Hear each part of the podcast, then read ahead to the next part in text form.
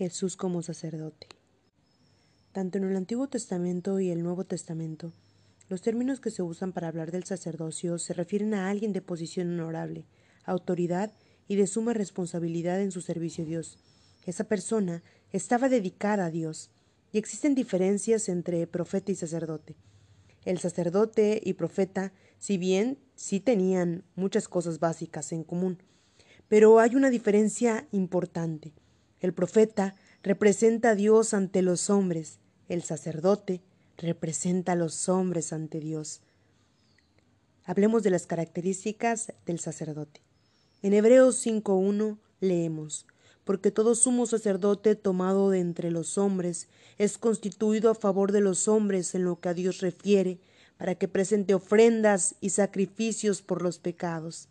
El sacerdote es elegido entre los hombres para ser su representante ante Dios.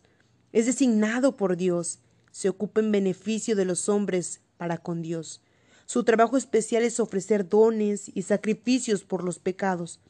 Pero el trabajo del sacerdote iba más allá, incluía mucho más que eso. También hacía intercesión por el pueblo y los bendecía en el nombre del Señor.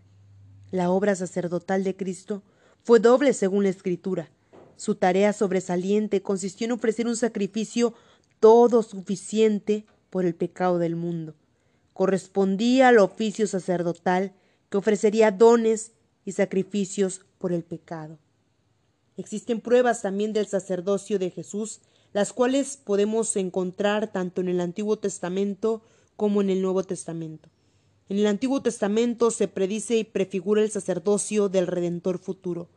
Hay referencias claras en el Salmo 110, 4 y Zacarías 6, 13. Además, el sacerdocio del Antiguo Testamento y en particular el sumo sacerdote prefiguraron claramente un Mesías sacerdotal.